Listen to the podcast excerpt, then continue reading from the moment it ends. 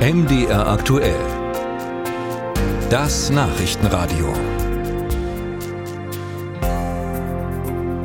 Beim Klimaschutz ruhen die Hoffnungen unter anderem auch auf Elektroautos. Schließlich blasen die beim Fahren keine Abgase in die Luft. Wirkung zeigt es natürlich am besten, wenn viele mitmachen. Und da überrascht es etwas, dass sich nach Sixt nun der zweite große Autovermieter teilweise aus dem Segment zurückzieht.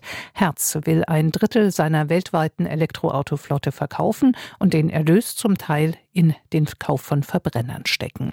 Warum ziehen sich die Vermieter aus der Elektromobilität zurück? Marius Rudolph hat nachgefragt. Das Geschäft mit den Elektroautos läuft für den Autovermieter Herz nicht so gut wie geplant. Die Liste der Gründe dafür ist lang. Den Hauptgrund sieht Automobilforscher Stefan Bratzel im Preiskampf der Elektroautohersteller. Der führt dazu, dass eben auch die Restwerte der Fahrzeuge sich verändern.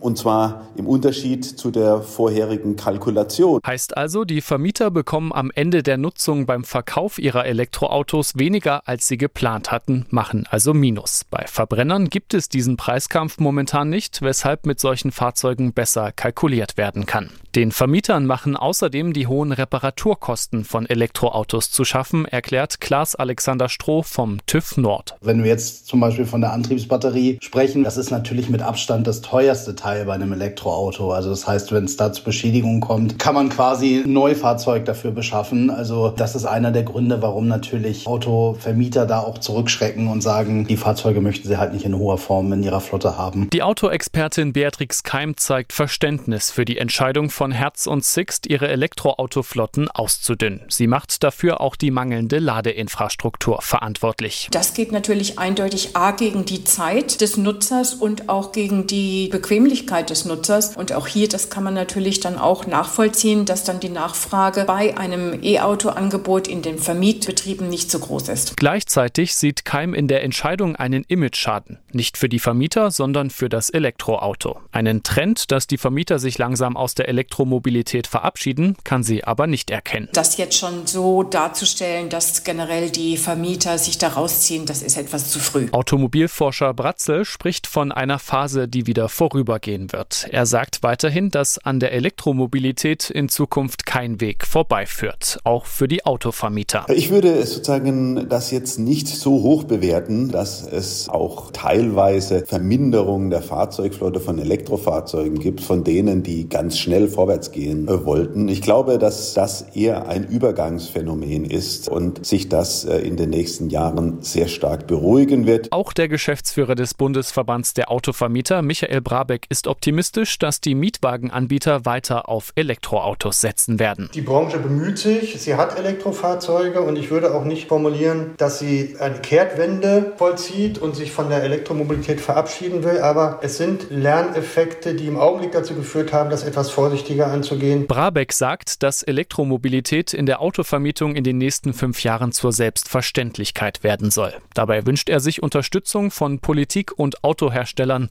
vor allem wenn es um die Ladeinfrastruktur und die Reparaturkosten der Elektroautos geht.